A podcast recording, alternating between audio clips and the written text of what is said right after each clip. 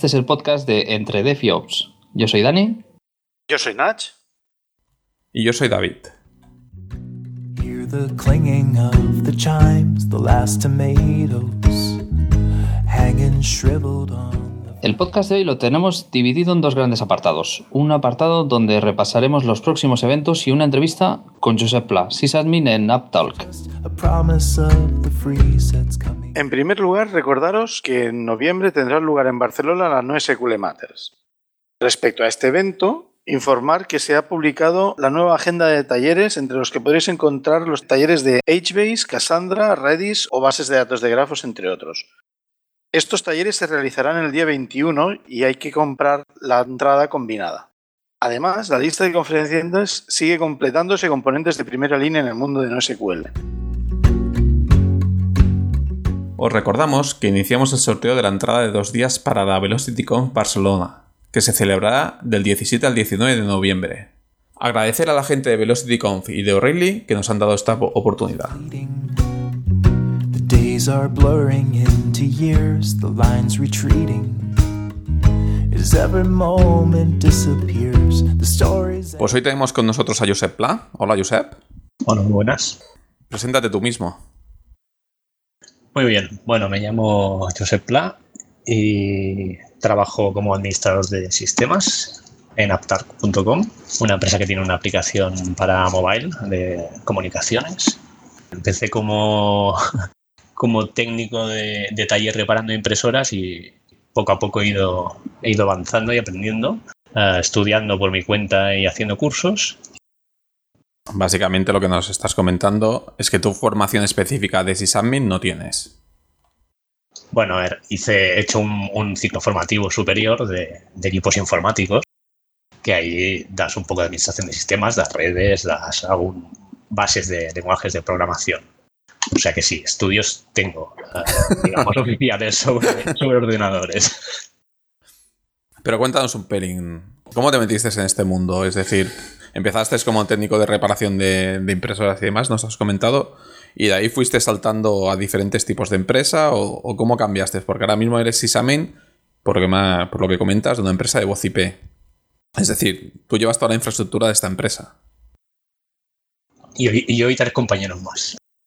De vosotros dos eh, depende toda la infraestructura de, una empresa que, bueno, que digamos que no es una infraestructura, no es una página web, no administráis un servidor web. Entonces, coméntanos un poco por dónde has pasado. Por lo que yo sé, tu background eh, está muy vinculado a startups españolas, ¿no? O a empresas.com españolas. Bueno, ha sido una parte de, mi vida.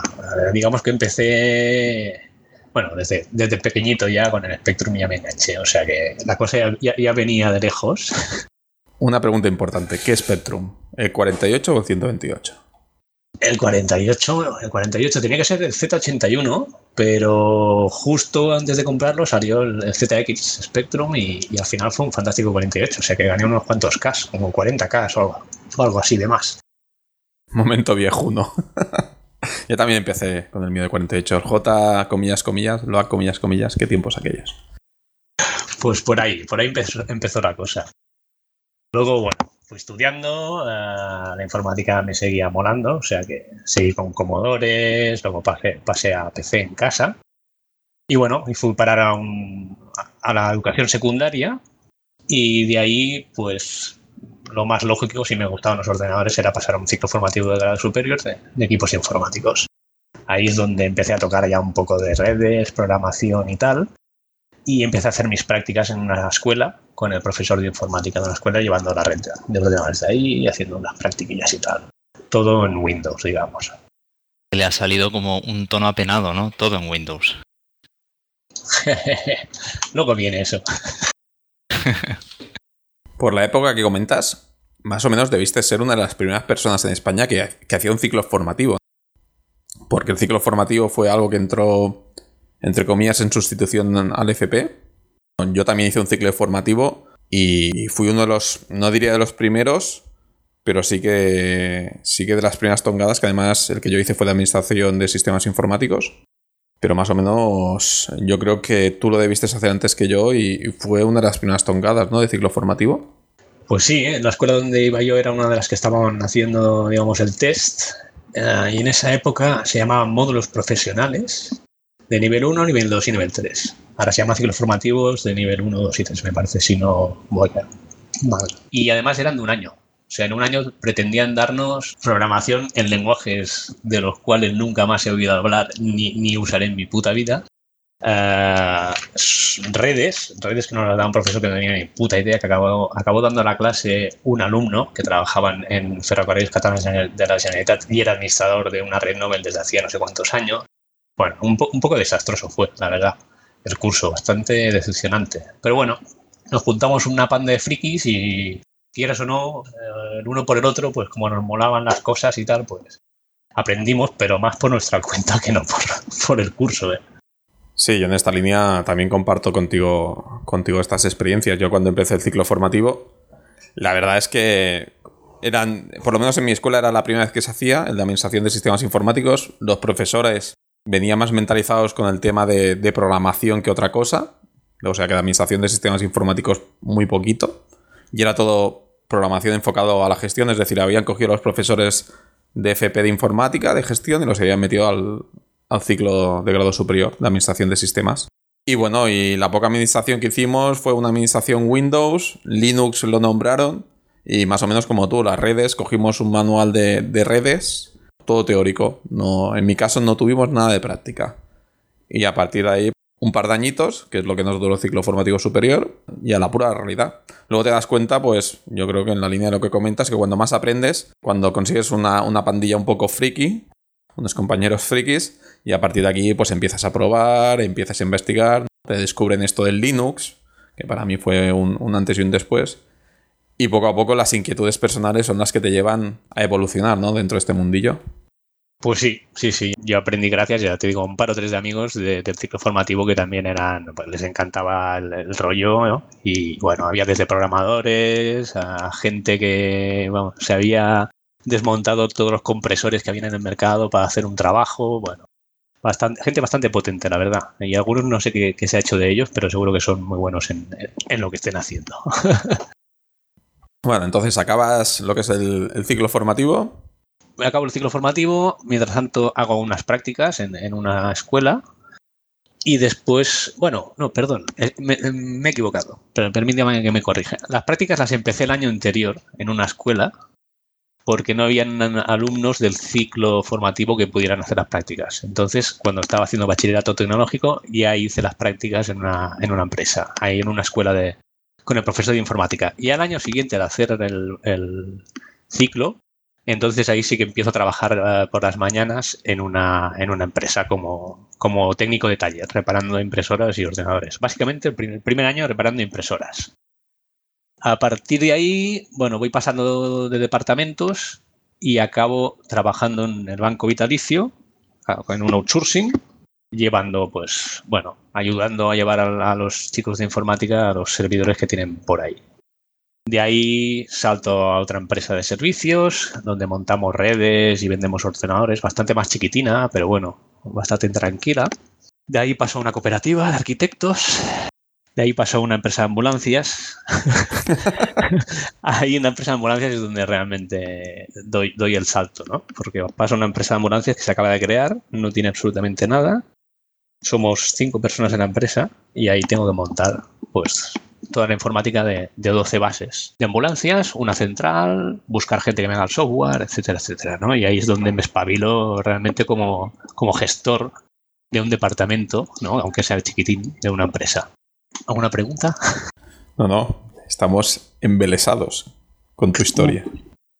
Muy bien, de las ambulancias paso a una empresa de vending, donde ahí me encargo pues de toda la red informática, todas las oficinas, terminales de venta, lectores de códigos de barras, un poco ya más así en plan almacén y movimiento de mercancías. Y después de ahí tengo la oportunidad de entrar en Carisma, que es un, portal de, búsqueda de empleo del grupo Intercom. Y ahí es donde tengo mi primera toma de contacto con Linux, en plan serio. En casa la había, estado instalando, tenía alguna versión y tal, pero ahí fue un cambio brutal donde me cogieron sin tener ni idea de cómo, de cómo montar un servidor Linux realmente. Es decir, por lo que comentas hasta ahora, te has estado moviendo en entornos pequeñitos, ¿no? En entornos ofimáticos de servicios, ¿no? Basados en redes, entiendo Windows, por lo que estás comentando. Y llega un momento que decides hacer el cambio, por X motivos, y tienes, bueno, y te cambias a una empresa donde el core tecnológico es totalmente diferente a lo que estabas acostumbrados a, tocar. O sea, pasas de, entornos Windows o ofimáticos a entornos Linux y por lo que comentas una .com o, o, bueno, una empresa que, se va, que basaba su, su negocio en, en la red. Sí, sí, efectivamente. Eh, tengo la oportunidad de cambiarme y bueno, pues, no, no me lo pienso ni, ni un segundo. La, verdad es que no me lo pensé ni un segundo. O sea, cuando me lo ofrecieron sabía que quería trabajar ahí, que quería ver algo más, ¿no? Porque ya estaba cansado de administrar redes Windows, de instalar Office y de, y de controlar programas de gestión de almacenes y cosas así.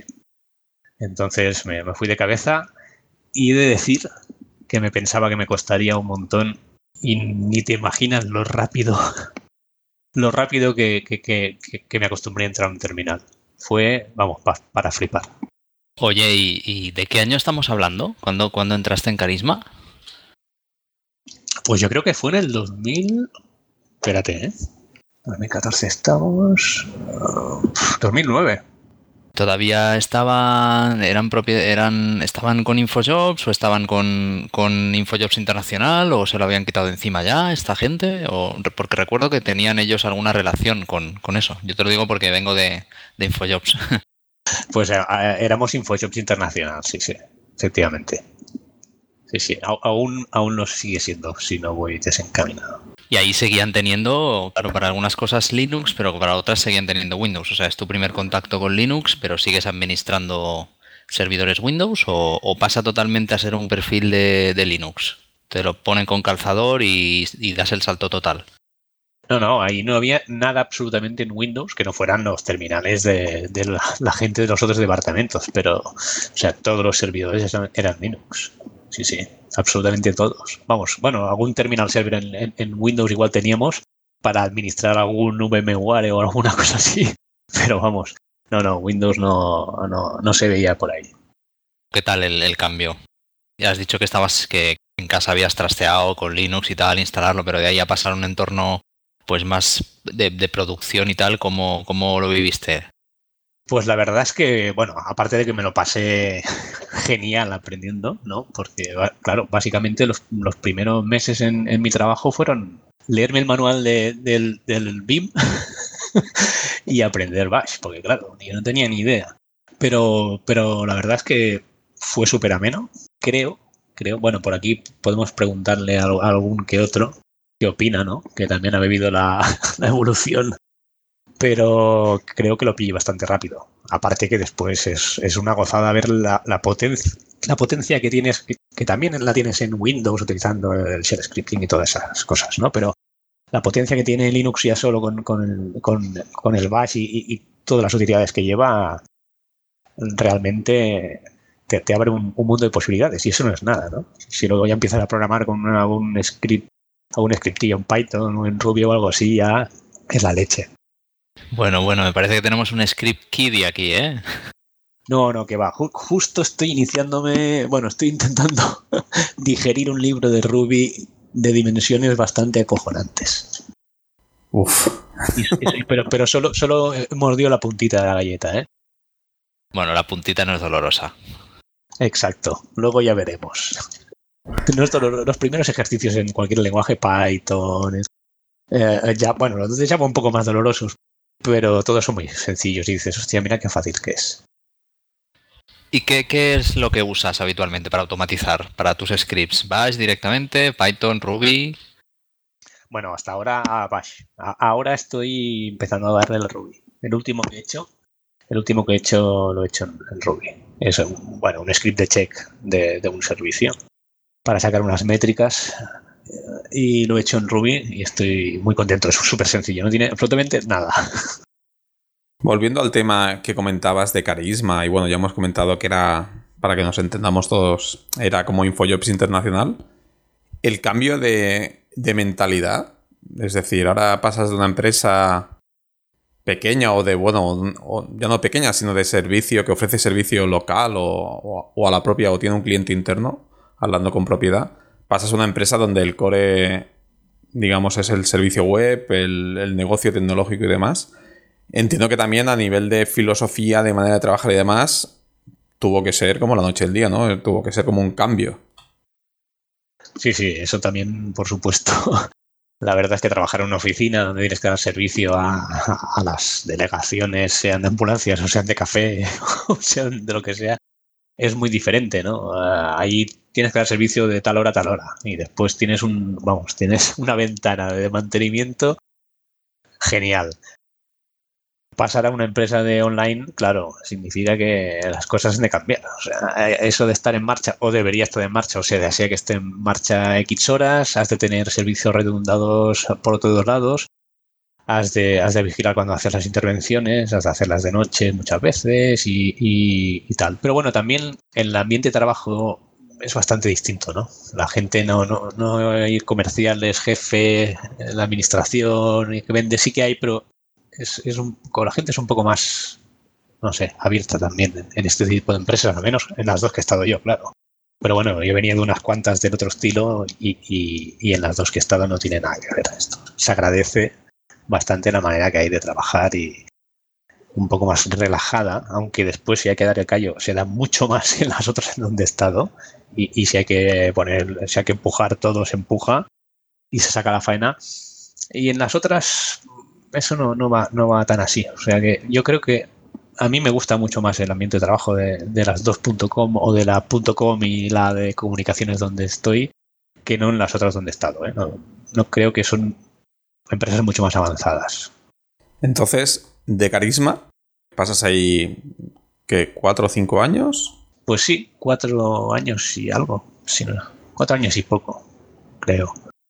Y bueno, por motivos X, uh, decido pegar el salto y me voy, y me voy a talk.com, que es donde estoy ahora, que es una empresa de, que tiene una aplicación de telecomunicaciones por móvil, tipo WhatsApp, pero que permite llamadas, como ahora hace el Hangout, que nos ha jodido, bien jodidos, con la llamada gratis a Estados Unidos, es decirlo.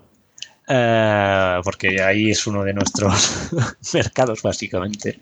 Pero bueno, la verdad es que empiezo a tocar cosas que no había tocado en mi vida, porque una cosa es tener una página web y la otra es tener un sistema de telecomunicaciones que envías SMS, mensajes instantáneos, que tienes conexiones con mil, bueno, con un montón de proveedores de voz y de SMS de varios países y donde, bueno, he visto una, una diversidad de tecnologías en su, en su infraestructura que acojona, podríamos decir. Acojona bastante. O sea, aún si me preguntas que te dibuje así rápido, después de un año y poco que estoy, la infraestructura tendría problemas. Y esto has comentado que, toda la infraestructura la gestionabais dos personas. No, no, no, no. La gestionamos. Ahora somos cuatro: dos senior y dos junior. Un muy junior y uno que ya casi senior. Porque el pobre le hemos, le hemos metido una caña con el chef que casi podríamos decir que senior ya, el Raúl. Eh, la gestionábamos. Inicialmente cuando yo entré la gestionaban tres, yo era el cuarto, pero bueno, ha habido ahí un baile, nos hemos quedado dos y ahora volvemos a ser cuatro, digamos. A nivel de metodología de trabajo y demás, tú que has pasado por los dos mundos, por el mundo tradicional de empresa tradicional y por el mundo empresa.com, ya nos has comentado, pues bueno, la filosofía de que todo el mundo empuje y demás, pero a nivel de, si nos focalizamos en metodologías de trabajo y teniendo en mente, por ejemplo, empresas como Google que salen por la tele de, de bueno, horarios flexibles, servicios y demás, realmente en España hay la misma tipo de filosofía, es, eh, hay el mismo tipo de, de horarios flexibles, facilidades de cara a la conciliación en la empresa, o es lo mismo pero enfocado, es lo mismo con una empresa tradicional pero enfocado al, a un negocio tecnológico.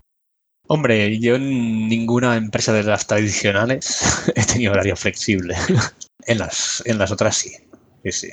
Al menos eh, eh, en las dos. En alguna, en una más que en otra, ¿no? En una tenía un horario más, más flexible que en esta, que es donde estoy ahora, pero igualmente tengo, tengo flexibilidad, tengo algún día de, de trabajar desde casa, o sea que En la otra, vamos, trabajar desde casa era algo impensable. Ahí tenías que estar para cuando el jefe saliera y que le quemara algo, tú solucionárselo, ¿no? Incluso en eso es distinto, ¿no? Aquí, sí, si quema algo muy gordo, sí que lo solucionas al instante, pero si no, tú tienes ahí tu, tu, manera agile o no agile de trabajo, o haces tus daily meetings, o, haces la, cualquier cosa para planificar y lo que le está planificado, a no ser que pase algo muy gordo, es lo que se hace. Aunque venga un tío a decirte, hostia, que necesito esto, esto no entra, hoy no toca. ¿no? En las otras empresas vas un poco a merced de, los que tienes arriba, ¿no? Y aquí también, ¿eh? Si es algo muy jodido, pero bueno, si es algo muy jodido, tú ya sabes que lo es. Hostia, tengo el site caído, ¿no? O las llamadas a no sé qué país no van, o los SMS no están saliendo y se me están encolando en el servidor. Tú ya sabes lo que tienes que hacer y decides tú lo que es más prioritario, ¿no? Según tu... A no ser que te venga tu jefe con algo que no habías caído tú. No sé, es, es bastante más proactivo este trabajo también, creo yo. Vosotros estáis organizados a nivel interno. Tenéis, nos has comentado el departamento de sistemas, pero entiendo que también tenéis departamento de desarrollo. Tenemos departamento de desarrollo, creo que sí. Departamento de diseño y de producto y de todo. Sí, sí, claro. Tenemos un grupo de desarrolladores, la mayoría en Murcia, además, y unos cuantos aquí en, en Barcelona. Es decir, estáis o sea, deslocalizados totalmente. El departamento de sysadmin lo tenéis aquí, de algunos trabajadores aquí en Barcelona, otro, otros en Murcia. ¿Cómo os coordináis? ¿Cómo coordináis el trabajo? ¿Cómo os comunicáis internamente? ¿Utilizáis herramientas libres? Explícanos un, un poco cómo, cómo funciona tu mundo del día a día. Bueno, pues básicamente podríamos decir que Google, Google Apps for Business es, es la herramienta de, de, comunicación. Tenemos algunas otras. ¿no? Tenemos también Jira para llevar, para llevar las incidencias. Pero básicamente lo que tenemos es una, una reunión con los, con los una reunión diaria cada mañana, donde explicamos un poco en resumen qué hemos hecho el día anterior, qué faena hay para, para un pendiente ¿no? de, la, de la que tenemos en cola en, en, en el Jira.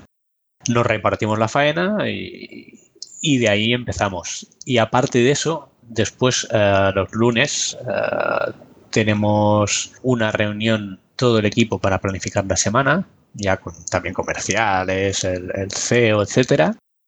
Y después, aparte de la reunión diaria con mi sistema, con, con, el grupo de sistemas, tengo una reunión con los uh, developers, el CEO, QA, producto, donde se hablan de los problemas que van saliendo cada día y lo que hay que solucionar urgentemente.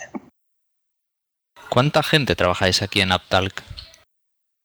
Bueno, pues actualmente seremos unos 20, 18, 20 en la oficina de Barcelona, no, no tengo claro, y en Murcia pues habrán unos 9, 10, creo yo, que, que son uh, todos developers y. O sea, el único sysadmin en Barcelona que hay soy yo. Hay un developer de iOS, hay un par de developers de Python y yo como sysadmin. Todos los otros son departamentos de diseño, producto, CEO, uh, el abogado, porque también, claro, tenemos un montón de contratos con compañías de telecomunicaciones y se, se necesita un abogado especializado en el tema para, para ello. El Python, has, has, dicho que tienes developers de Python. ¿El Python que lo utilizáis para temas internos o para temas de clientes y externos? Lo comento más que nada porque David, en el último podcast, David Poblador, nos comentó de que ellos, Spotify, habían migrado a nivel de Python, habían dejado de utilizar Python para migrar hacia Java a nivel de, uso de cliente. El Python lo utilizaban de manera interna para desarrollo de herramientas de uso interno y demás, pero no para herramientas públicas. En vuestro caso, ¿qué experiencia tenéis con el Python o cuál es vuestro feedback con Python? Pues mira, todo y que nosotros el, el, core de la aplicación está hecha en, en Erlang, que es un lenguaje que es un poco Uf. rarito, pero bueno, en telecomunicaciones es, es, es utilizado. ¿eh? Concurrencia, y, y si, si, si, vieras lo que cargan los procesos de Erlang a CPU, te darías cuenta de la potencia del asunto. Uh, todo y que utilizamos Erlang y Java porque realmente las pasarelas que conectan los servidores de voz SIP con los proveedores están hechas en, Java. eh, todo el tema que es herramientas internas y luego páginas web, tipo página de venta de tarjetas SIM o de recarga, está hecha en Django. Y también utilizamos el Python para el Business Intelligence también. A nivel de Erlang, espero no equivocarme, pero me parece que RabbitMQ, que es uno de los gestores de, mensajería más famosos o más utilizados hoy en día, eh, está programado en Erlang y me parece que es por el motivo que tú dices, porque a nivel de concurrencia, concurrencia versus consumo de recursos, se ve que Erlang da unos resultados excelentes. Pues sí, eh, eh, eso parece. Incluso el chef está reprogramado en Erlang. Si no voy desencaminado, la versión 11 está hecha en Erlang también. Sí, ambos, ambos estáis, estáis en lo cierto. Además tiene sentido que Erlang sea un lenguaje en el que la concurrencia está también soportada, porque es, al fin y al cabo lo, lo diseñó Ericsson para plataformas móviles y de, y de comunicaciones, así que Sí, sí, tiene, tiene razón. Tiene todo su sentido de que sea potente precisamente su, su, su ámbito. Una pregunta, volviendo un poco al tema de los del trabajo en equipo y de las metodologías y tal, ¿cómo funciona la comunicación entre el equipo de sistemas y el equipo de desarrollo?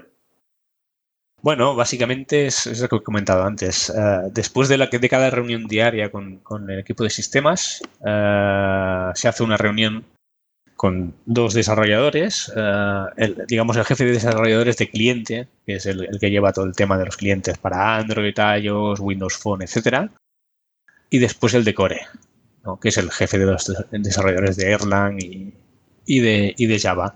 Y ahí es donde tratamos cómo, cómo están todos los proyectos que llevamos. Ahora, por ejemplo, estamos poniendo en prueba una nueva, un nuevo relay de voz para el RTP, que es el Real Time Protocol, para, que es el que envía ah, el, media de audio en, las llamadas. Pues estamos haciendo una pequeña prueba. Pues bueno, ah, en esa reunión, por ejemplo, saldría, pues bueno, eh, tal programador está haciendo las primeras pruebas con el RTP Engine y tardará un par de días más o, te tiene previsto ponerlo en test de aquí un día, etcétera, etcétera. Así es como más o menos nos vamos llevando.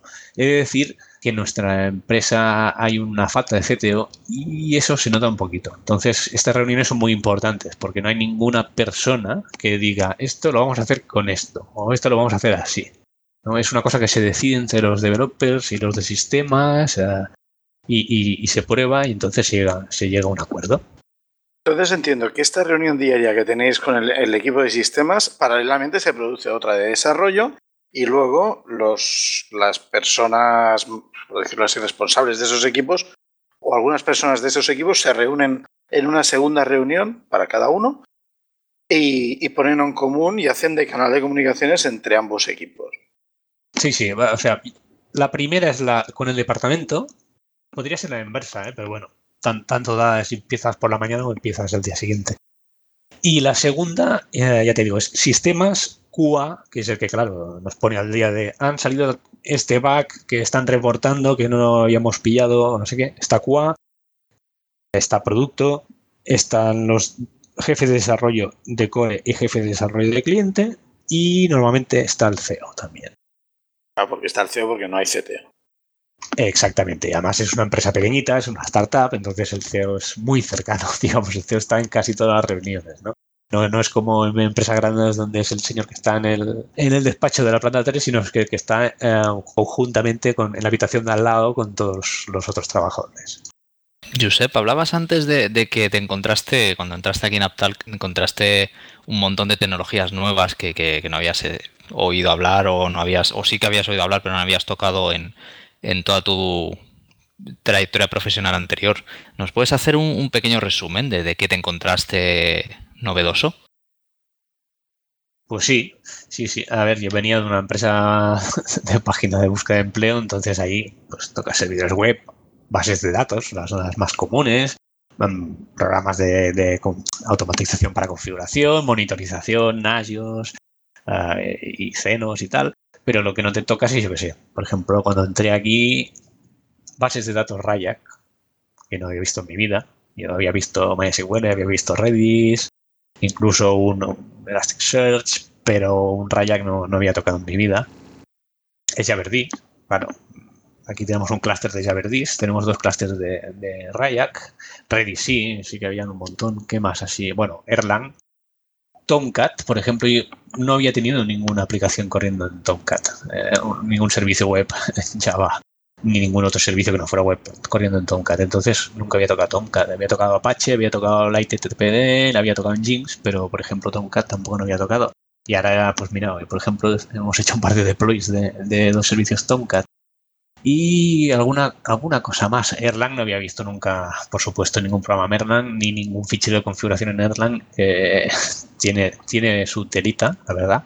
Y alguna cosa más ahora. Si me dejas pensar un rato, te lo diré.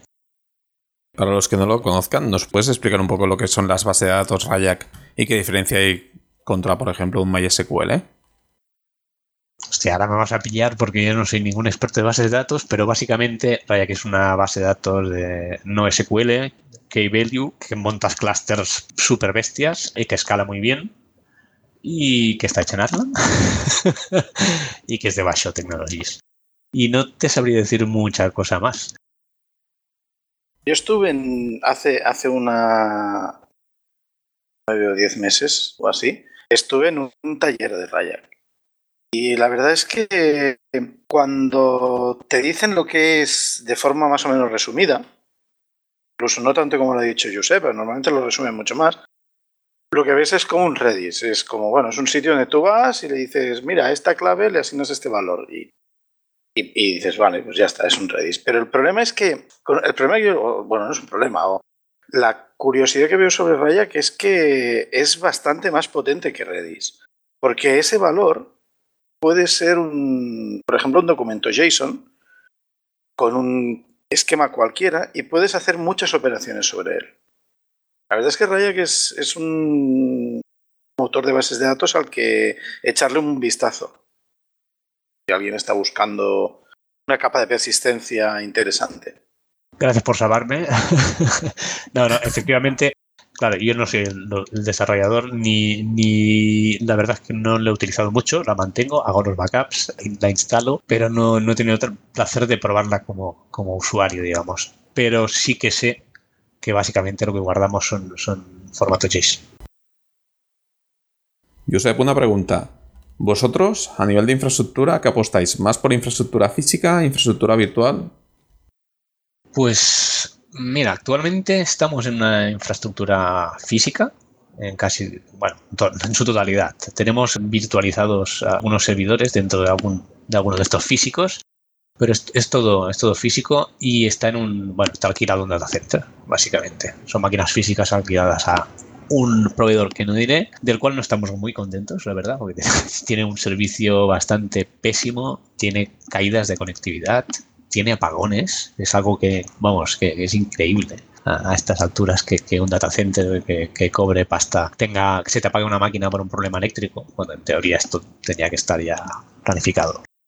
Y bueno, debido un poco a esto y un poco a que, a que tener cosa física vale dinero y lo virtual, cuando lo necesitas lo puedes tener corriendo y cuando no, no. Estamos empezando a migrar algunos servicios a, Amazon y la idea es, es, migrarlos todos. Ha sido a Amazon como podría haber sido a cualquier otro, otro proveedor. Es más que nada por conocimiento de, los técnicos y, bueno, porque hace tiempo que está en marcha y, ya lo hemos probado y sabemos más o menos cómo va. Todo excepto algunos servidores que como los relays de, voz, que esos necesitamos tiempo real y cualquier capa de, virtualización que le pongas encima ya nos, nos, introduce de ley en las llamadas, en la voz, etcétera, etcétera, y eso sí que lo tenemos siempre en, en físico y lo seguiremos teniendo. Lo que son las soluciones de voz, a nivel de servidores o a nivel de solución de software, ¿apostáis por soluciones propietarias, como puede ser una solución de Cisco o Avaya, etcétera? ¿O tiráis de soluciones open source del estilo Asterisk? Pues tiramos de open source y de self-made. tiramos de. No, no tenemos, un Asterisk, pero solo tenemos para, para lo que vendría siendo el buzón de voz y, y, algunas locuciones que tenemos. Todo lo otro está basado en, en, en Javerdí, en protocolo XMPP. Y después tenemos una cosa hecha por nosotros que ahí está la gracia, ¿no? Que es un conversor entre XMPP y protocolo SIP. Y eso nos permite luego utilizar software de open source de, de, SIP para hacer la conectividad con, con los otros proveedores, con los proveedores de voz estándar de telefonía que trabajan con protocolo SIP. Que, claro, la dificultad es, digamos, hacer la comunicación entre el cambio entre protocolo SIP y el protocolo que hablan los, hablan los que es el XMPP. Entonces, el sistema de, llamadas funciona, hace marcaje por XMPP. El XMPP es el que se encarga de decir qué usuario tiene permiso para utilizar un servicio conectado al servidor de los Isaberdis, el cual recoge la, petición de llamada y a partir de ahí, bueno, se ponen en marcha una serie de servicios hasta que ese usuario consigue pasar a un, servicio que es el que está linkado con, un proveedor del país que sea, donde quiere llamar, y ese servicio es el que empieza la señalización SIP. Y entre medio, pues está el kit de la cuestión. Ajá. Entonces, ¿vosotros estos permitís llamar a cualquier país o, tenéis alguna restricción de, países o zonas geográficas? Pero claro, entiendo que esas pasarelas SIP deberían estar cerca de los países a los que se va a llamar. A ver, esa sería buena. Tentamos servicio a casi todos los países. Siempre unas restricciones de, que, nos imponen cada proveedor y cada coste tiene la llamada, ¿no? Claro, tenemos un, baremo. Igual hay un país donde no podemos dar servicio porque los precios son prohibitivos y, no, no podemos permitirlos, ¿no? Pero básicamente a la mayoría de países del mundo damos servicio. Lo que sí que no damos servicio es a todo el rango de numeraciones, números premium, etcétera, etcétera, no se da servicio porque si no esa empresa no, acabaría pagando las llamadas de todos los usuarios, ¿no? Pero la mayoría, o sea, puedes llamar a Cuba, puedes llamar a México, puedes llamar a, a, países que no sabría ni nombrar y, funciona. Tenemos una serie de proveedores repartidos por, por el mundo que cada uno da servicios a, X países intentamos tener pues un abanico suficiente para cubrir la mayor parte de, de, países. O sea, en principio, y si no cubrimos uno, fácilmente lo podemos cubrir. La verdad es que no, no, es ninguna dificultad añadir proveedores de, voz. Vale, entonces yo entiendo que el usuario dice, vale, yo quiero llamar a este teléfono, ¿no? A este teléfono de España, por ejemplo. Entonces, el, por XMPP la aplicación pide la llamada a través de la interfaz que tenéis hecho vosotros, pasará, pasará por el relay de, de SIP que le toque y este será el que hará la llamada en sí entonces la voz se, comunica, hace también todo este trayecto, pasa por XMPP y, y por el de esto, o ya la aplicación terminal hace la conexión a través de la pasarela SIP directamente. Pues no, no, no. Mira, te diré más. el terminal no pasa por el SIP. El SIP va por un lado y la voz va por otro. Digamos. Pero la gracia es que no, no. Como, como bien dices, o sea, hacer pasar la voz por Boles Javerdí y por, y por los mil sitios sería una, un suicidio colectivo. Acaban directamente el terminal conectado al servidor de relay y el servidor de relay conectado directamente a la pasarela SIM del proveedor. Entonces, para la transmisión de la voz, ¿estáis utilizando algún protocolo de, de real time, un RTC, un RTP o una cosa de estas, ¿no? Un, sí, lo, que utilizan, ¿eh? lo, que utilizan los sistemas bots sobre IP estándares como, pues, como Asterisk o como los de Cisco o cualquier otro proveedor. Sí, sí, es protocolo RTP y después eh, el código que, toque de, telefonía móvil, digamos. O bueno, de compresión de, de, telefonía. 729, ahora estamos con el Opus, intentando implementarlo, etcétera, etcétera. Has comentado que hay mucha parte del software que utilizáis que está, bueno, es homemade, lo habéis hecho vosotros. Este tipo de software, por ejemplo, convertor entre, entre Javerdí y zip, si he entendido bien, o XMPP y zip, ¿lo liberáis? ¿Es un software propietario que, que os guardáis vosotros, digamos, de uso interno y no liberáis? Es decir, ¿tenéis filosofía de open source en la empresa? ¿O más bien esto lo consideráis que es bien o propiedad de la empresa y os lo guardáis para vosotros? A ver, tenemos filosofía de open source porque precisamente, uh, no sé si está liberado ya, pero si no, estará pronto colgado un, portal de, de, ventas, por ejemplo, y compras y cosas así.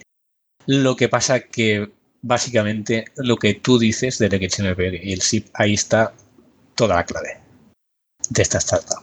Entonces, esto es como el niñito ¿no? pequeño es la vaca sagrada. Ah, Eso no va a salir.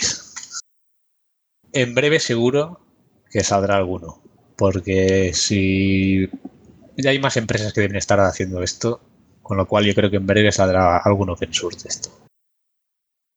De todas maneras, he de añadir el relay de voz que estamos, uh, que estamos empezando a probar, un test, que eso es, es cierto, lo tenemos en pruebas, es un proyecto open source. O sea, siempre, siempre, siempre intentamos, si podemos liberar nuestro código, liberarlo y, por supuesto, utilizar open source en, en nuestro software.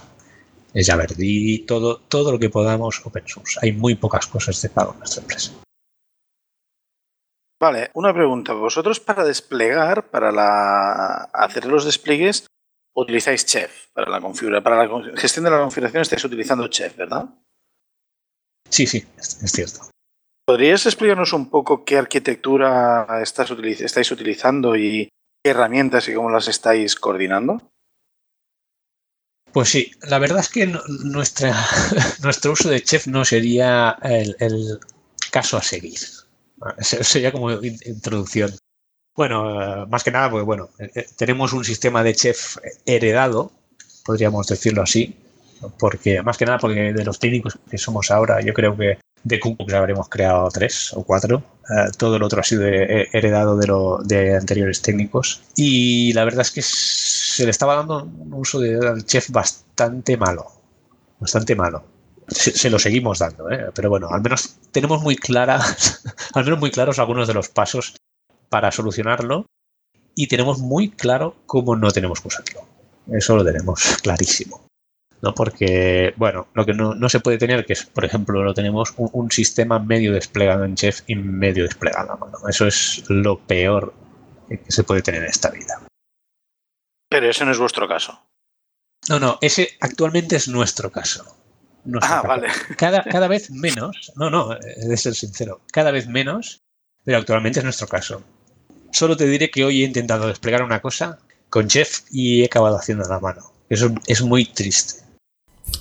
Es un poco el sinsentido, ¿no? Si tienes una herramienta de, digamos, de gestión centralizada, pues lo lógico es que se utilicen. Sí, pero como, como en la anterior empresa, mmm, aquí no se hizo lo que es básico antes de utilizar Chef, que es cuando lo acabas de instalar, sentarte con tus compañeros y hablar de cómo lo vamos a usar. O sea, primero es de hablar cómo vas a usar Chef y luego es de empezar a usarlo. Y incluso haciendo esto, te puedo asegurar que vas a modificar tu manera de usar Chef, yo creo que un par de veces a lo largo de la vida de la versión. Yo, la verdad, a mí me pasa lo mismo, donde estamos, usamos Chef, pero de una manera un poco peculiar, y donde estábamos antes también usamos Chef de una manera un poco peculiar. Pero es que estoy llegando a la conclusión de que ya no solo con Chef, sino con Puppet también sucede, la tecnología o, el uso de estas herramientas es algo relativamente nuevo y, y, que al menos se ha empezado a extender relativamente hace, hace relativamente poco tiempo. Y entonces no hay una como una buena comunicación de las best practices. Las, las compañías que lo hacen, además, no han hecho, no, no estoy criticándolo, ¿eh? Ojo, estoy, solo estoy viendo hechos que me parece a mí que, hay. No han, no han, puesto un énfasis importante o, significativo en, en, que la gente que está usando sus herramientas las use bajo unos, unas guías, por decirlo así. Entonces te encuentras, por ejemplo, con Chef te encuentras gente que, que, que bueno, pues que usaba Capistrano antes de empezar a usar Chef y ahora usan una combinación de ambas, que es lo que pasaba donde estoy yo cuando llegué. O a lo mejor utilizaban, no sé, estaban utilizando imágenes y lo que hicieron fue poner el puppet en esas imágenes y, lanzar las imágenes con el software ya casi preinstalado. O, o incluso también pasa a veces que en, en- en diferentes empresas los técnicos pues hablan o, en- o descubren o quieren aprender una nueva herramienta y lo juntan todo. Y entonces lo juntan a lo que tienen. Y entonces, claro, pasa una cosa, Puppet y Chef, al menos ciertos componentes de ellos pueden ser utilizados por separado y no siempre tener un sistema como Puppet o Chef quiere decir estarlo utilizando para lle- llevar el despliegue. El despliegue es el sistema de configuración, de gestión de la configuración y también es el- la orquestación. Y Puppet, por ejemplo, si solo usas Puppet, si no usas Puppet Master y no usas ninguno de los componentes como M-Collective y demás que lleva, no estás haciendo orquestación. La orquestación la haces con algo, con algo más. En Chef pasa lo mismo. Hay mucha gente que está usando Chef solo y, orquestan con Capistrano, orquestan con Opsworks de Amazon o orquestan con, con cualquier otra cosa que les, les, les salga al paso o que les haya salido bien. ¿Es, ¿Es ese vuestro caso también? Bueno, sí, sí, sí. A ver, nosotros no, no, digamos que no podemos levantar una máquina desde, desde Chef. Los primeros pasos se hacen bastante manuales. Y yo creo que, a ver, de- desconozco Puppet, tanto como, o sea, no, lo conozco ni mucho menos como conozco Chef. He, picado algo. Pero yo creo que lo que dices de que no hay unas guías para usarlo. Yo te voy a poner un ejemplo. Tú puedes hacer un. tú- tú metes dos tíos en un curso de programación y cuando salen, cada uno usa el Java como le da la gana. y uno puede hacer un código de mierda y el otro ser muy bueno. Y los dos programan en Java, ¿no?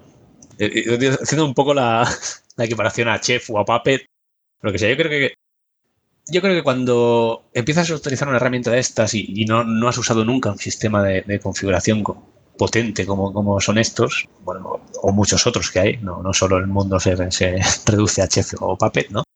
Realmente no te das cuenta de la potencia que tiene, de la potencia que tiene Chef, hablo de Chef, ¿eh? Chef en sus cookbooks, recipes, roles, mmm, control de versiones, environments. Ah, Tú pones ahí, dices, ah, environments, pum, hago un producción y hago un test y ya lo tengo hecho. Y, y- y- bueno, ¿y qué, tengo que hacer? Ah, vale, desplegar, venga, software, vale, ¿qué? Esto, va, venga, ¿qué versión? Esto de la versión de lo pongo, venga, va, con un atributo, un atributo donde en el rol, en el, en el- en el nodo, y ya está jodido. Porque ahí vamos a parar todos cuando empezamos a utilizar algo así.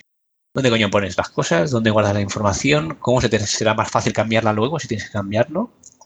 Ahí yo creo que llegamos todos.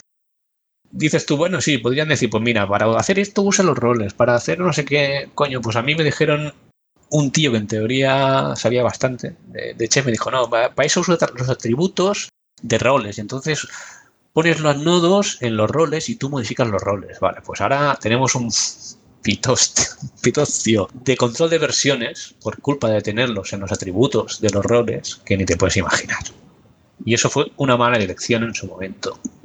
Pero yo creo que eso de- depende mucho de que toques, de, de cómo sea tu infraestructura, de qué despliegues, de qué tienes que cambiar muy a menudo y qué está muy estático. Mm, Va un poco también relacionado a la manera en que tú trabajas, creo yo, o en que tú tienes organizado tu, tu- tu infraestructura. Ya, a ver, a, mí- a nosotros nos, nos ha pasado, por ejemplo, que una cosa muy curiosa, ahora que comentabas tú este ejemplo de los, de los roles y de los atributos y tal, nosotros hemos empezado a hacer algunas pruebas y hemos llegado bastante lejos con ello con Opsworks. Toda nuestra infraestructura está en Amazon y, vamos a tirar para allá. O bueno, de momento nos vale tirar para allá. La cosa es Opsworks, el único sitio que tiene, o sea, es- establece una forma de trabajar que no tiene nada que ver con, con muchas otras formas que he visto que tienen otras personas, otros equipos trabajando con Chef solo, o tampoco es la forma de trabajar que dice Chef que hay que usar con Chef Server. Es algo muy especial y muy particular. Ya, ya lo tiene esto Amazon, que hace las cosas para trabajar de una forma determinada y si te valen bien y si no, bueno, o de unas formas determinadas. Y la cosa es esa, es que acabas con un solo fichero JSON con toda la configuración de todo ahí metido. Es el único punto en el que tú puedes meter los parámetros de configuración diferenciados según el entorno o lo que sea de las máquinas. Y esto, la verdad es que cuando lo vi, me, a ver, me, mí me pareció un, recorte de flexibilidad. Hombre, eso que me estás diciendo es un poco si solo tienes un sitio donde meter la información, ya te digo yo que, depende de cómo trabajes o lo que tengas, igual se te queda corto. Si te queda corto, o sea, significa, claro, si solo es un fichero entero, Es que yo cuando lo vi pensé eso. Tú puedes tener tus recetas y tus recetas, en tus recetas tú puedes tener tus ficheros y puedes tener tus, tus templates y, y supongo que podrías tener un fichero en el que poner información de configuración y recogerla desde los cookbooks.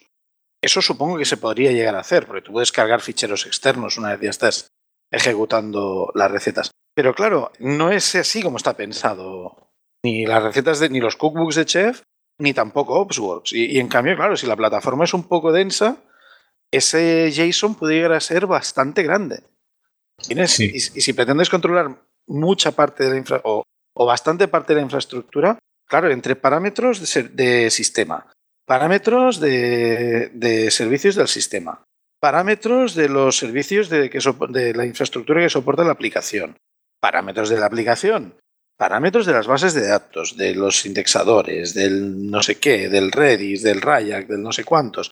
Todo esto lo vas a tener que meter allí. Porque además es que para un mismo entorno es solo uno. Es decir, si tú tienes tu entorno de producción, con todas tú las capas que tú quieras, de con todos los tipos y roles que hayan allí, vas a tener solo un fichero. Es que me pareció un poco. Uy, esto. Esto, claro, a mí lo que me choca es que Amazon no haya seguido las guías o el estilo de Chef propiamente. Y tener un Chef server, tener unos roles y tener unos entornos y tener unas cosas. Ellos han cogido todo eso y lo han doblado como les ha, les ha parecido a ellos. No es una crítica, ¿eh? Funciona. O sea, lo que ellos te dan funciona. Pero claro, si tú no tienes una infraestructura y un diseño preparado para eso, la migración va a ser un poco más tediosa. Entonces, me estás diciendo que, por ejemplo, para un entorno y un rol, digamos, tienes ahí en un solo fichero toda la, toda la información. Bueno, y todos los roles. Para un entorno tienes ahí todos los roles, todos los nodos, absolutamente todo. De momento así es como lo tenemos nosotros. Yo, yo solo lo he visto, lo he empezado a utilizar. Mi eh, compañero es el que lo estuvo analizando y, y empezó a prepararlo y a implementarlo. Bueno, y está funcionando. O sea, lo que hemos, lo que hemos migrado a Opsworks está funcionando y... Claro, es muy extraño, ¿no? Y, estas cosas que ya son de por sí bastante complejas, puede costar un poco pillar el ritmo y saber dónde está todo, cuando te las cambian tanto, claro, tú coges el manual de chef, tú dices en tu casa, mira, me voy a montar una máquina virtual, voy a montar un chef server y voy a montar un WordPress. Y miras en, miras en, miras en la página web de chef, dices, esto se hace, que ya cuesta, no, lo estoy simplificando mucho, esto se hace así, lo tengo que hacer así, hago esto, cojo esta, esta, este cookbook de aquí, lo pongo aquí, tal y cual. Todo esto, yo todavía lo tengo que ver en algún sitio funcionando. Todavía me tengo que encontrar con alguien que me diga, no, no, yo lo estoy haciendo así. Yo estoy siguiendo lo que dice Chef. Pero Phil Parranda, o sea, em, tal y como lo dice Chef. Y esto es algo que me sorprende mucho. Eh, La documentación de Chef está muy bien, pero necesitas algo más. Normalmente a la que tienes un pequeño problema has de tirar de muchas veces de foros, porque tal como dices tú, sigues todos los pasos, pero la que falla algo, date por jodido. Y además si ya lo empiezas a mezclar, que pruebas tus recetas con un background, que arrancas la máquina, y te arranca el Dropbox, el Dropbox, el, virt- la- el servidor de VirtualBox y luego se te conecta al servidor de Chef y te corre y tal. Entonces ahí a veces también pasan algunas cosas raras con los atributos que, que lían un poco. Hay algunas cositas que son, sí, son complicadas. Pero bueno, son, creo yo que son pocas y a la, a la que más o menos controla las 4 o 5 que hay, acaba sacándole partido todo y que a veces lo utilices mal. Porque ya te digo, yo te puedo poner un ejemplo, nosotros utilizamos mal el chef. Se decidió en su día asignar, crear roles con el nombre de cada servidor para crear ahí to- toda la configuración. Entonces, claro, hemos llegado a un punto en que nosotros desplegamos tal cantidad de servicios con versiones distintas de que te has de acordar de qué nodos tienen ese servicio corriendo. A veces hay algún despistado que deploya un update de versión en uno y en el otro se lo deja. O le, o- o le pone mal la versión. Claro, estos son errores humanos que, que pueden pasar, ¿no? Y claro, dices, ostras, aquí quizá la cagamos, porque ahora te- tengo que cambiar esta versión de este servicio que lo tengo deployado en tres servidores y tengo que ir a tres ficheros a tocarlo. Eso significa que ahí algo estás haciendo mal. ¿No? A la que tienes que cambiar una cosa, aunque sea en tres sitios, y tienes que cambiarla en tres sitios, eso es que está- estás utilizando mal chef, por ejemplo. Ya, entonces, por ejemplo, yo ahora estoy pensando alguna, me, me salen unas cuantas dudas, ¿no? Una de mis dudas es, ¿habéis planteado ir descendiendo esos? Porque claro, Chef, para, para quien no lo sepa, Chef define diferentes, diferentes capas donde, de la infraestructura donde se pueden definir atributos y después el técnico puede decir, pues este atributo lo defino aquí o lo defino más arriba o lo defino más abajo y eso varía, eso va, va a modificar el valor del atributo final porque tienen una, un orden de aplicación. Entonces, si tú defines un atributo en el environment, pero luego en el entorno, pero luego lo defines, lo defines más abajo a nivel de nodo, el que vale es el de nodo. Mi pregunta es, ¿habéis pensado en ir bajando esos, esos atributos hasta el nivel o subiéndolos hasta el nivel donde os interese? Pues sí, lo habíamos pensado, pero no le veo la lógica. Porque, ¿qué, qué pondrás? El, bueno, si podrías poner el mayor en los atributos por defecto, no. No, no, no tiene lógica. No tiene lógica. Eh, No, sé, digo- lo, digo, lo digo porque como... el, el- el problema es que el atributo está en el rol. Ese es el problema. No es que sea el default o sea el. No, el problema es que está en el rol. Y eso es una mala elección. Nosotros, a nuestro parecer, después de pensar, hemos llegado a la conclusión de que las versiones de producción y las versiones de test no han de estar en los atributos de rol. Eso de estar en un sitio donde pongas una vez la versión y automáticamente la tengas deployada. La que toca en test y la que toca en producción.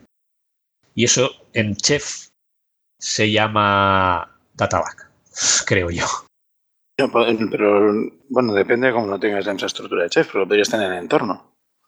Sí, podrías tener un, un entorno. Sí, sí, sí. Entonces, por ejemplo, tú, sí, sí, claro, aquí la cuestión es, es a lo que vamos. Si estáis usando Chef Server y tenéis entornos y están bien separados, entonces deberíais poder quitar ese atributo del rol y ponerlo en el entorno. Sí, sí. O- También. Es, es otra manera. Es, es otra solución. Es exactamente la misma solución. Porque es un valor que tendrás en un sitio, que cambiarás solo en un sitio y lo tendrás disponible en los templates y en los cookbooks, en las recetas. Lo mismo que en un databack. Me, quedan dos dudas, a ver si las podemos resolver rápido sobre, sobre cómo estáis trabajando en Chef. Una, o bueno, que quería comentar. Una es, eh, has comentado que de las recetas que estáis usando, eh, unas pocas las habéis hecho la gente que estáis y las demás las teníais heredadas. ¿Habéis hecho algún tipo de modificación sobre esas recetas un- una vez han estado en producción y habéis sacado versiones con ellas? ¿Habéis ido ajustando el código de las recetas? Hemos ido ajustando, si no el 99%, el 98% del código de las recetas. Lo que pasa que en algunos casos es un momento si la persona que ha hecho la receta ha puesto los comentarios como Dios manda y en otras es meterte ahí en, vamos, es, es tirarte un agujero negro y, y cambiar cosas que dices, bueno, yo creo que por lo que he visto esto va así. Voy a cambiar esto a ver si realmente lo he entendido, ¿no? Porque hay recetas que son complicadas sin un puto comentario, templates que llevan muchos parámetros de configuración muy largos, además que son atributos muy largos, con lo cual tienes ahí unos nombres inmensos y, se vuelve una tarea bastante complicada. Pero sí, sí, cambiarlos, por supuesto. Cada vez que se hace un deploy sale un parámetro de configuración nuevo, o dos o tres, y hay que, hay que como mínimo añadirlos en, en la plantilla, digamos, ¿no? de configuración del servicio. Y otras veces, claro, has de tocar la lógica de, de- de la receta y, y si, si no está con sus comentarios aquí, declaro estos valores. Aquí voy a clonar este repositorio de Git, ¿no? Aquí compilo, aquí, pues se, se puede volver complicado. Ya, entiendo entonces que no estáis haciendo, pues, o sea, no tenéis, por ejemplo, testing para proteger de, de la refactorización. Ya vosotros hacéis la prueba sobre, hacéis la modificación y lo probáis sobre un servidor de prueba o algo así. Bueno, yo personalmente, primero lo pongo en mi ba- background, pero como te he dicho, algunas cosas, algunos cookbooks, no me acaban de funcionar algunos atributos.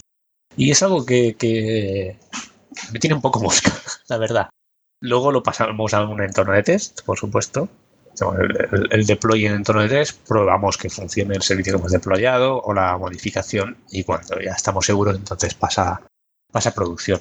También utilizamos, por supuesto, control de versiones, como dices tú, pero control de versiones de, de los cookbooks, ¿no? Para test y para producción, ¿no? El, camino en teoría a seguir es en producción hay una versión, la que sea, 015, y en test siempre está 016, la superior, y cuando se ha deployado ese nueva, esa nueva modificación y se ha probado que funcione, entonces se pasa a, actuali- a aumentar el, el de producción a la, a la misma versión de test para hacer el deploy que se ha probado antes. Y así con todo lo que se va deployando. Ajá. Una última pregunta y ya acabamos con el tema de Chef.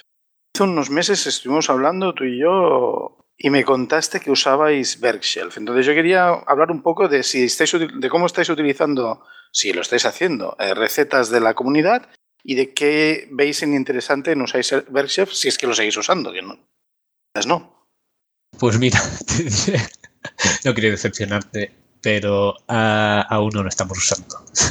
Está ahí, lo hemos instalado, pero aún no lo hemos usado. Pero bueno, de todas maneras, lo que sí que te puedo responder es sí, vamos a usarlo. Vamos a usarlo porque no queremos no queremos tener el repositorio de, de cookbooks que tenemos ahora, por ejemplo, en el, en el repo de Git. ¿Puedes, ¿Puedes introducir un poco para que quede claro qué es Bergshelf y para qué se utiliza dentro de Chef?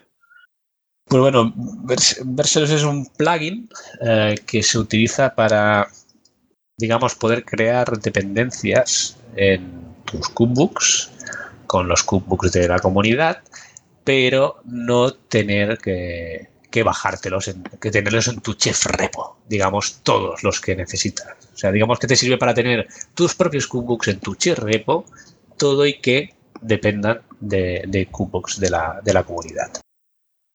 ¿Lo he dicho Vale. bien? y subirlos a, a- a Chef, al servidor Chef. Sí, o sea, es- vale, sí, sí, yo creo, yo creo que está bastante claro más o menos. No sé si hay alguien que tenga alguna otra pregunta o, o pasamos ya a otro tema. Yo creo que ya habéis profundizado bastante en el tema de Chef. Para los profanos en la materia, como Dan y yo, creo que ha sido toda duele, una ya os duele lección. la cabeza, ¿no? Creo que ha sido toda una lección de cómo funciona Chef. La verdad es que me ha parecido bastante interesante. Estaba escuchando con atención. No sé si Sí, Dani sí. también estaba aquí. Bueno, ha sido una clase magistral. Yo iba tomando notas. Ya me las pasarás, ya me las pasarás. Yo iba abriendo pestañas en el navegador y buscando, conforme iban diciendo algo, lo iba buscando, iba, iba intentando encontrar más información.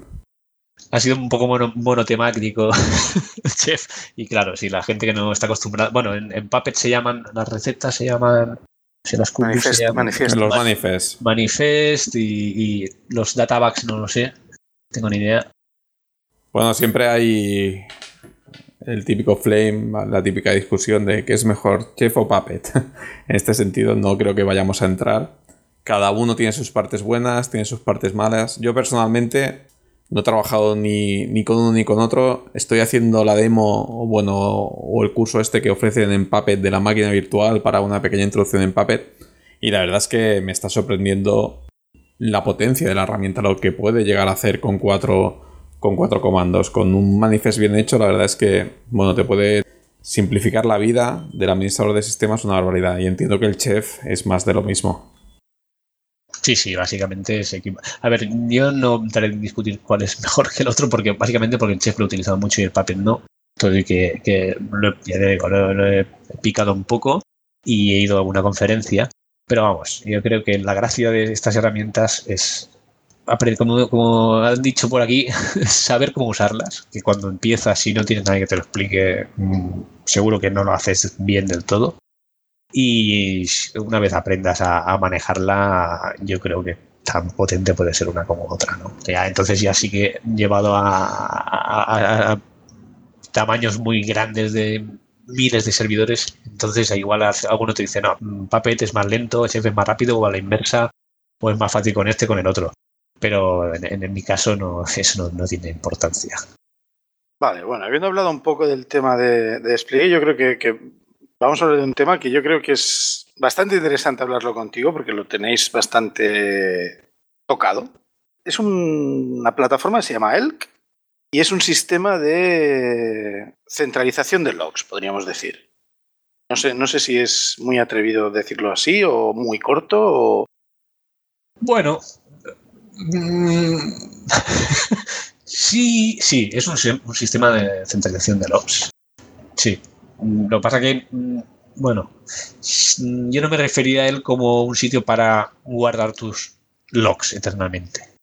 ¿Puedes entrar un poco en, qué es, qué hacéis con él, qué, qué- en dónde le veis la potencia y luego ya hablamos un poquito más de la arquitectura y de los componentes? Bueno, pues básicamente es, un- una herramienta que pusimos, bueno, decidió poner un compañero mío, un compañero mío que ya no está y que, bueno, semi de- deployó en pruebas y, luego me pasó el marrón.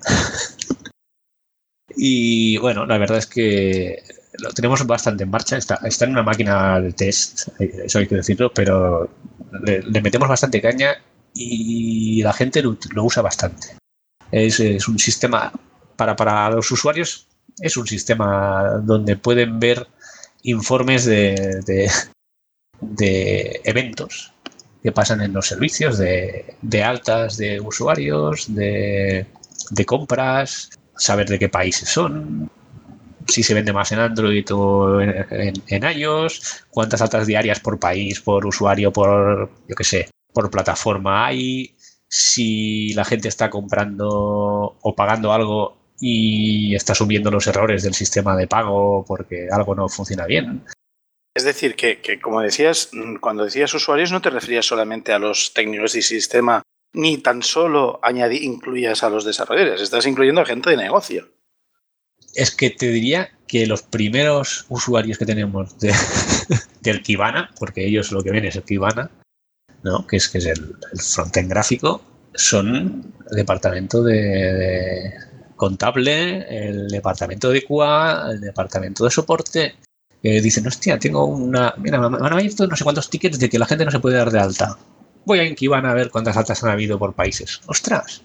Mira, en, en USA, hostia, no sé cuántos errores de alta que estará pasando.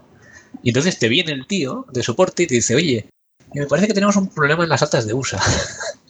Estados Unidos, perdón. Y, y, gracias a Kibana. O sea que tenemos un sistema de alertas ahora bastante más avanzado, es que te viene un compañero de trabajo y te dice, yo por la gráfica que veo aquí, algo está pasando en este componente. O sea, que ya te han hecho parte del diagnóstico. Sí, sí, te, te, te viene, te viene hecho parte del diagnóstico. Se utiliza más en. Lo utiliza más. Los técnicos también lo usamos y los developers también. Pero cuando haces alguna deploy en algo, ¿no? Para controlar un poco. Pero la gente que más lo utiliza son, son administración, finanzas, soporte. ¿Centralizáis algo más aparte de los logs de las aplicaciones? Porque a mí una cosa que, me suele pasar ahí donde voy es que me planteo centralizar los logs de todo y luego filtrar. Y entonces es cuando empiezan los problemas. Bueno, a ver, uh, de todo, todo no. No tenemos el syslog de los servidores, no lo tenemos. Pero no sé si de todo, porque la máquina va un poco ahogada y ahora tenemos que, tenemos que migrar, ¿no? Se nos ha quedado pequeño, nos, nos, emocionamos, empezamos a meterle logs, logs, logs ahí y bueno, y está todo puesto en el mismo servidor. O sea, está, luego cuando hablemos de la infraestructura, verás que está corriendo ahí y, y además está compartiendo espacio con otro programa de monitorización bastante potente también. Pero nosotros tenemos los logs de, las, de los servicios más importantes. Pero bueno, servicios de bastantes servicios. Te podría decir que igual tenemos los logs de 20 servicios y 20 servicios que loguean, o sea, decenas o centenas de líneas por segundo. Josep, entonces eh, entiendo yo que, el, que, la herramienta esta él, que es, es en realidad es una de las versiones, de las múltiples versiones open source que hay de, un, de una herramienta comercial que, que, un poco está marcando el estándar con esto, por lo que yo conozco. Corrígeme si no es así, que es eh, Splunk, que es la, la, herramienta que he bebido yo por, un poco por excelencia, el estándar de facto en todo esto de eh, consolidar logs de diferentes orígenes y hacer un poco de explotación en, en una base de datos no SQL local con Elasticsearch, etcétera, etcétera. ¿Es así? Correcto, sí, sí. No lo has descrito perfectamente. Uh, yo no he utilizado uh, la versión uh, servicio web, pero sí que después de haber instalado lo, lo, vi. O sea, fíjate cómo voy de, a veces de perdido con las tecnologías. Pero sí, sí, básicamente es, es una centralización de logs y, luego pues, pues hacer informes. Básicamente, digamos, puedes parsear cada tipo de línea de log de cada servicio, separar, extraer los campos que, tú quieres y luego utilizarlos para hacer informes gráficos o, sencillamente mostrando los datos, pero así un poco más uh, ordenaditos, como les gusta a los, a los consumidores, digamos, ¿no? En plan tabla de Excel. Yo, por ejemplo, en mi trabajo estamos haciendo un piloto de Elasticsearch, Kibana y Lostash. Lo que estamos lanzando contra, contra la herramienta son todos los logs de los application servers. Nosotros tenemos servidores J2E y bueno, a modo de, de piloto hemos montado la herramienta y le estamos lanzando allí los logs de los diversos, de los diversos servidores. Y la verdad es que me está sorprendiendo los buenos resultados que nos está dando porque, por ejemplo, entre otros datos que sacamos, es equivalente a lo que decía Josep, ¿no? Del departamento comercial o del, departamento técnico. Pues bueno, nosotros podemos sacar, por ejemplo, el número de errores 500 que tiene la aplicación X y desde cuándo está pasando y el tipo de error y demás. Entonces, este tipo de información la verdad es que nos ayuda mucho a diagnosticar. Pues este tipo de herramienta la puedes utilizar pues para todo, desde el departamento técnico como, como es nuestro caso, hasta extrapolarlo al comercial y lo que quieras. La explotación de datos, la verdad es que es muy, muy, muy potente. Y creo que es el futuro, ¿no? De aquí también, en mi opinión, nace toda la filosofía Big Data, ¿no? De acumular datos y datos y tener buenas herramientas para poderlo explotar y poderlos adaptar y sacar la información que necesitas. Sí, sí, en nuestro caso, por ejemplo, para ponerte un ejemplo, cuando el comercial o el de producto deciden hacer una campaña de vamos a hacer una promoción en, el país tal. Claro, o sea, ellos tienen ahí su, su dashboard montado de Kibana donde les sale altas de las últimas X horas por países. ¿no? Y ahí pueden controlar perfectamente el éxito que ha tenido o no ha tenido la campaña que han hecho, por ponerte un ejemplo. Claro, este tipo, este tipo de herramientas es lo que decíais antes, está muy bien porque son útiles para el departamento comercial, como para marketing, como para los técnicos. O sea, son las típicas tallas de visualización de datos que cualquiera de los departamentos tiene ahí como, vamos, como si fuera el altar siguiéndolo al minuto. Unos porque han subido una versión y vamos a ver si los errores que está generando la página suben o no, hay que estar atento. Y otros porque han desarrollado una, unas campañas de marketing en no sé qué sector y tienen que estar atentos a lo que pasa, a ver cómo reaccionan. ¿no? La verdad es que son, son herramientas muy interesantes. ¿Alguno de vosotros sabe si este tipo de herramientas de base están vinculadas con los sistemas de monitorización? Es decir, por ejemplo, el ejemplo que tú ponías, Dani, pues por ejemplo, los errores en la página web me están subiendo. Y que esto de manera automática levante una alarma, levante una alerta. Son dos cosas separadas. La, graficación y la alerta son dos cosas que pueden ser independientes, dependiendo del sistema que tengas. Incluso, por ejemplo, podrías tener un programa leyendo las métricas, contando eventos en, en Elasticsearch de, de, la plataforma de logging de, de Elk, por ejemplo, y poniendo esos números por cada cinco minutos en una métrica de tu sistema de monitorización. Sobre esa métrica puedes tener tu alerta. Correcto, pero tal como indicas, son sistemas independientes. Es decir, los puedes hacer dependientes eh, basándote en que, por ejemplo, tu sistema de monitorización o de alerta se base en los datos que contiene el Elasticsearch. A nivel práctico son sistemas independientes es que son más modulares que independientes. Es decir, tú piensas, por ejemplo, después de ver Kibana, una vez Kibana estuvo más o menos extendido, hubo bastante gente a utilizarlo, apareció Grafana, que es una interfaz web para Graphite basado en, el, en Kibana. Es decir, la gente que estaba usando Kibana dijo, uy, esto nos gusta mucho porque podemos hacer una manipulación muy eficiente y esto solamente es el, portal, el interfaz gráfico y lo cogieron y lo portaron a Graphite. Entonces tú puedes tener en Graphite el mismo aspecto que tienes en Kibana. Eso por un lado. Y por otro lado, evidentemente las plataformas que puedas o que vayas a utilizar o cómo las vayas a utilizar dependen de las que tengas y de las que conozcas. Hay veces que tú conoces una cosa que puede ser no la mejor, pero la conoces y es más fácil que la despliegues rápido. Eso también importa. Pero al fin y al cabo tú puedes estar diciendo, no, no, pues yo tengo no sé, yo tengo mis scripts que recolectan datos en los servidores, tengo mi Elasticsearch recibe del Logstash, que se podría ver como eso, como un script, como un programa en, los servidores que recoge los logs. Y en este Elasticsearch, aparte de escribir con Logstash, escribo con mi Diamond. O el Diamond está reportando el StatsD que alimenta un Graphite. Tengo otro programa en el StatsD que coge esos datos y se los enchufa también al Kibana para poder hacer correlación de información. Es decir, todos estos sistemas que son un poco más modernos que, que Nagios y muchos otros que, hay, que había, como Zenos o Zabbix o, o Obsview o, o incluso Izinga y algunos de estos, son mucho más modulares, con lo cual es mucho más fácil integrarlos. Para ponerte un ejemplo, todo y que no es una conexión con Elasticsearch, nosotros enviamos los logs desde los servidores con el, con el agente de Logstash, que cambiaremos porque es un poco absurdo y utilizando el Resislog lo, puedes obtener lo mismo, ¿no? Esos datos se envían a un Redis y de ese Redis es de donde cogen lo que está central, digamos, toda la chicha para después procesarla. En el mismo Redis hay otras cosas chupando de los mismos logs. Lo único que como bien dices tú, lo bueno también sería quizás chuparlos de Elasticsearch. Depende de lo que te interese, ¿no? Nosotros porque nos interesan también los logs en bruto, ¿no?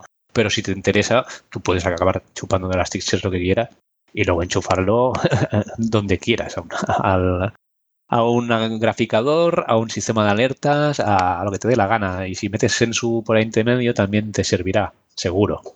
Ah, yo lo decía porque para contar 500, como decía David, pues vas a Elasticsearch y dices, ¿cuántos mensajes 500 hay entre este momento y este momento? Y eso es un proceso muy fácil de implementar. Lo puedes tener como una, un Zenpack en tu Cenos o como un plugin de Nagios o como mil cosas y que eso vaya a su métrica y luego la monitorices y tengas tus alertas sobre ellos.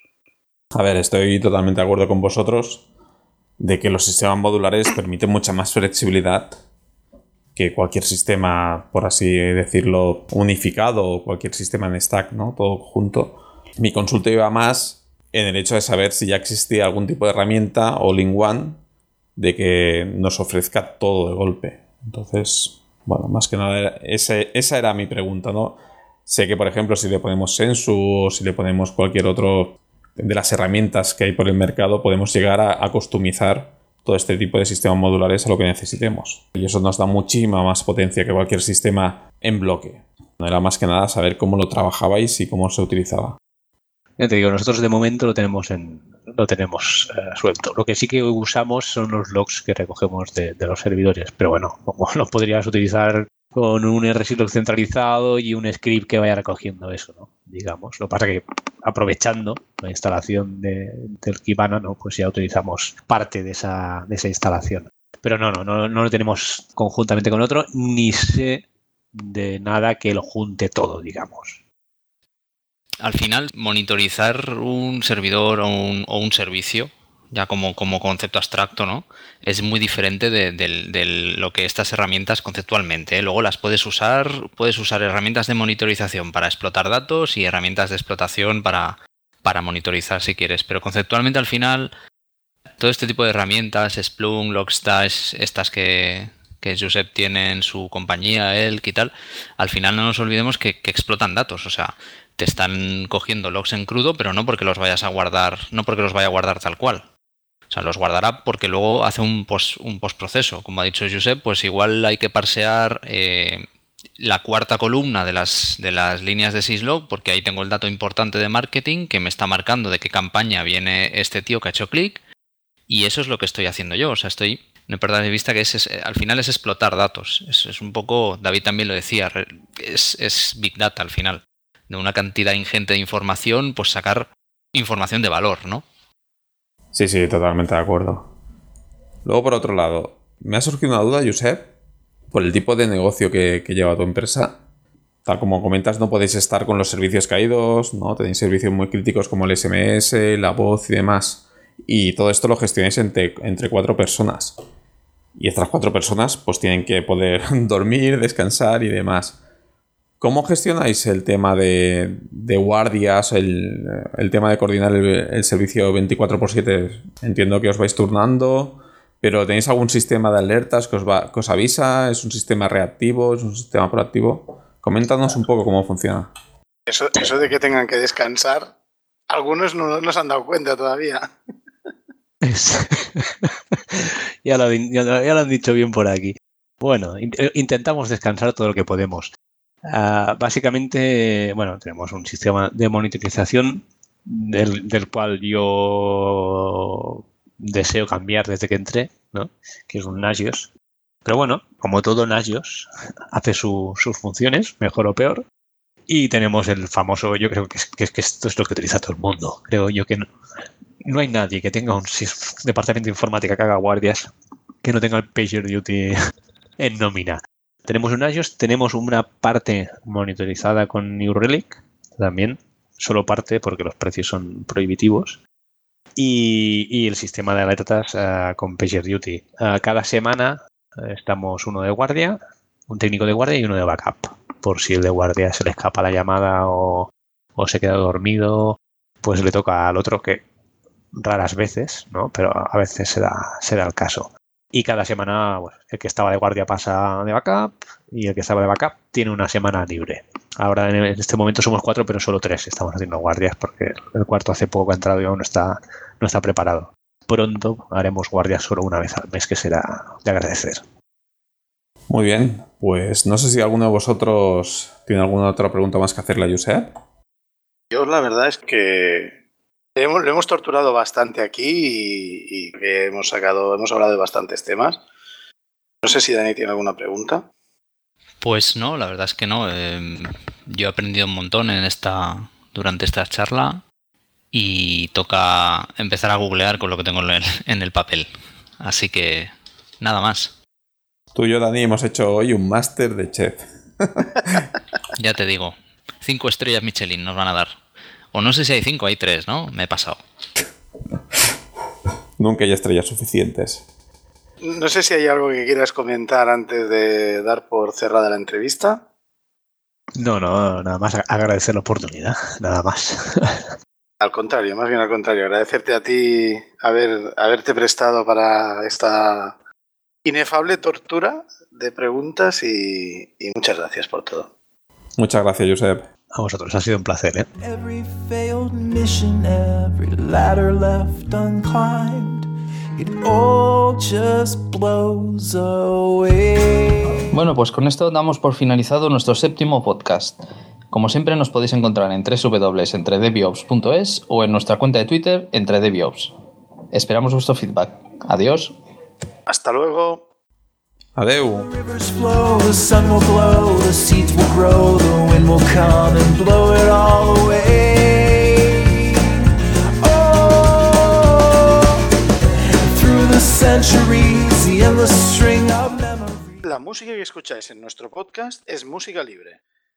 Y lo que oís es la canción Memory Replaced de Josh Woodward.